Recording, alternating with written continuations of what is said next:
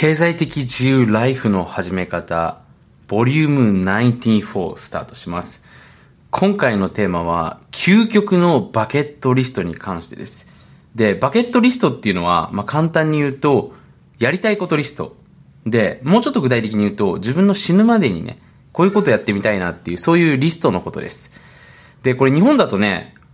そういう多分広告とかを目にする機会ってないんですけれども、まあ、北米圏だとね、例えばその、僕の家の近くにある旅行代理店でも、その、外の広告に、こう、バケットリストで死ぬまでにね、こういうことをやりたい。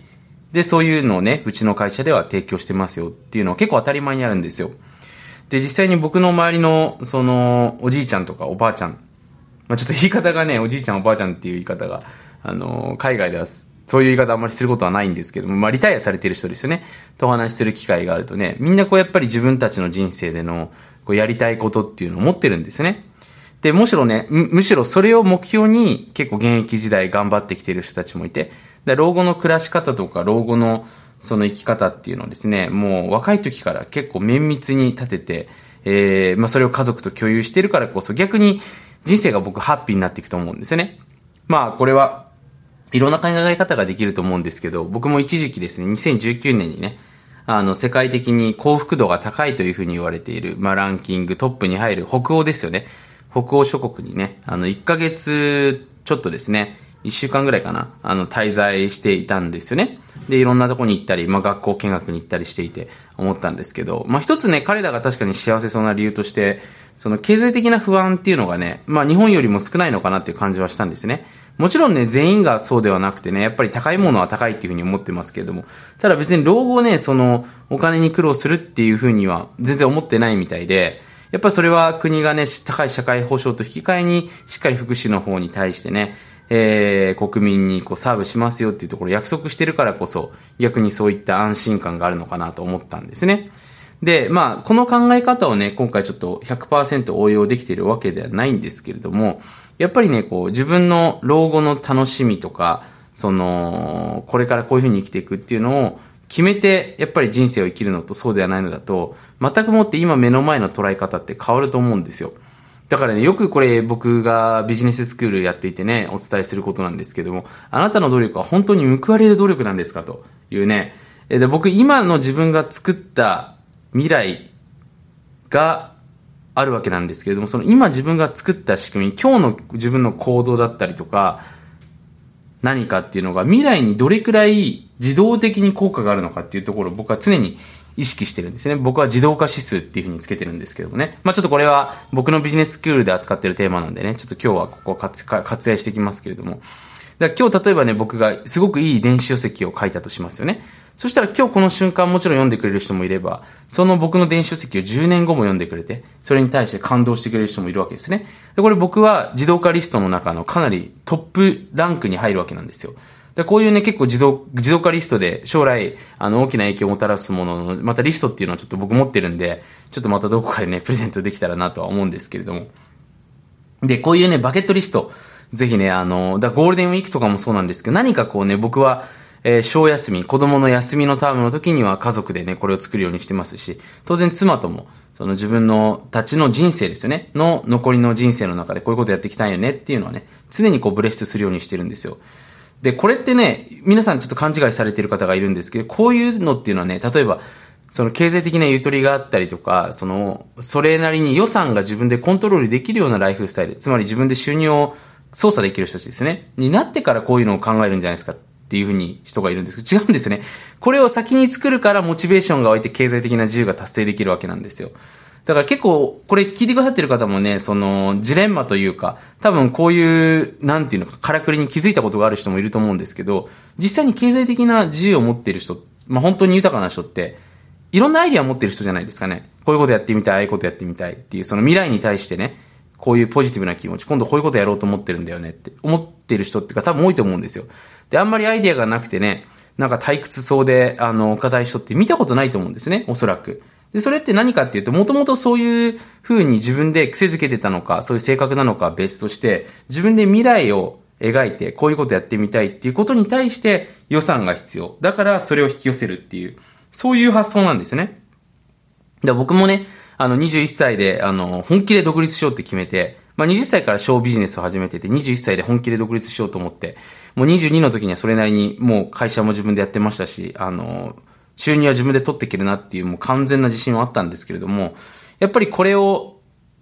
早期で僕あのビジネス立ち上げたんですけれども、できた理由っていうのが、やっぱり自分でこういう生活がしてみたいっていう、その自分のイメージっていうのがやっぱり明確にあったわけなんですね。で、これを多くの方っていうのは、自分の人生の中に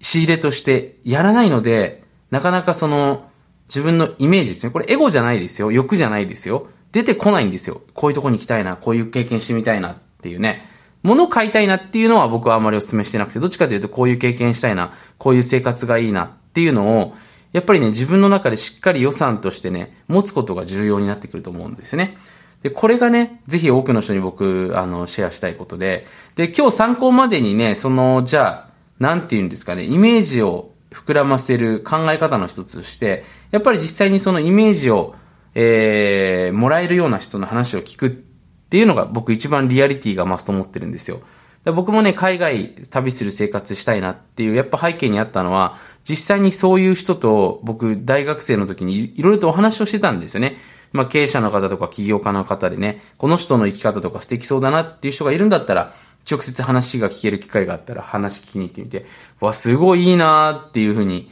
思ってね。で、本当にいいなって思ったものは自分もこういう風になりたいなっていう風に自分のイメージリストに入れてってね、あ、こういうのになったら最高だよなっていうのを頭の中に入れて、これ潜在意識に入るわけですね。で、そういう風にしてイメージってどんどんどんどんいろんなものにあの関連づけてね、自分のイメージリストを洗練させていくわけなんですよ。だからつまりね、夢は知識とかっていう言葉があるんですけど、本当にその通りでね、やっぱり自分の経験の中から、その人の話の中から見えてくる部分っていうのがあります。じゃ今回ね、バケットリストでね、あのー、まあ、これはイギリスでね、えー、高級ツアーを開催している、富裕層向けに行っているね、Unforgettable Travel っていうね、会社が、えー、ございます。まあ、簡単に言うと、忘れがたいこう旅行会社ですね。まあ、忘れないような旅行を作ってくれるっていうとこなんですけども、これのね、そのトップ10をちょっと皆さんにもね、紹介できたらなというふうに思っております。まあ、僕もね、見てみるといくつか実現できて、まあ、このアンフォガッテルブルトラブルの方で、いろんな方々にアンケートを取ってね、その中で出てきた、その、これやりたいっていうものですね。それをちょっとね、皆さんにシェアしてきたらなと思うんですけども、一つ目がね、えー、ブルジュ・ハリファの頂上、ドバイですね、UAE ですね。で、二つ目に自由の女神を船で勧誘、ね。えー、観光ですね。えー、三つ目、エベレストの、えー、ベースキャンプのトレッキング。これ僕まだやってないな。次もやってない。ナイル川をクルーズ、エジプトですね。えー、パリのエッフェル塔に登るフランスね。えー、ラスベガストリップ。これはネバダね、アメリカ。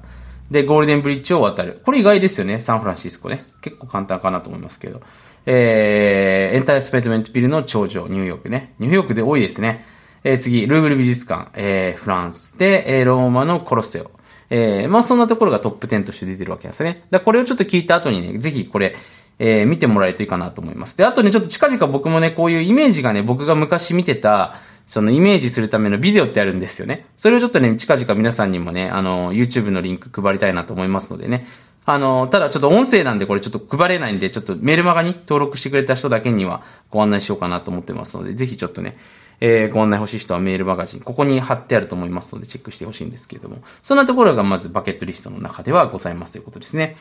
なので、やっぱりね、この死ぬまでにやりたいことリスト、本当にね、これパワフルです。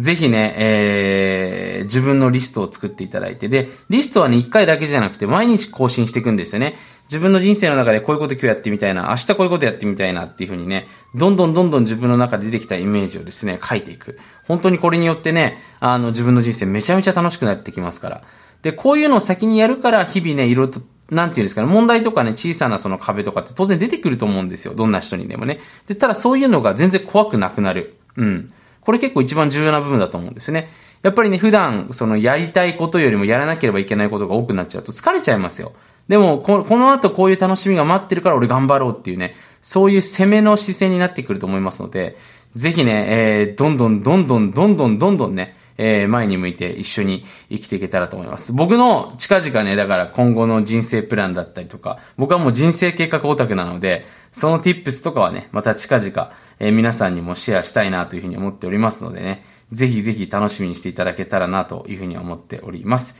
はい、そのわけでね、今日も最後まで聞いてくださってありがとうございました。ぜひね、今日も素晴らしい最高の一日を一緒にエンジョイしていきましょう。えー、まだね、番組の登録してない方でこの番組いいなって思っていただいた方はね、番組登録の方もぜひお忘れずに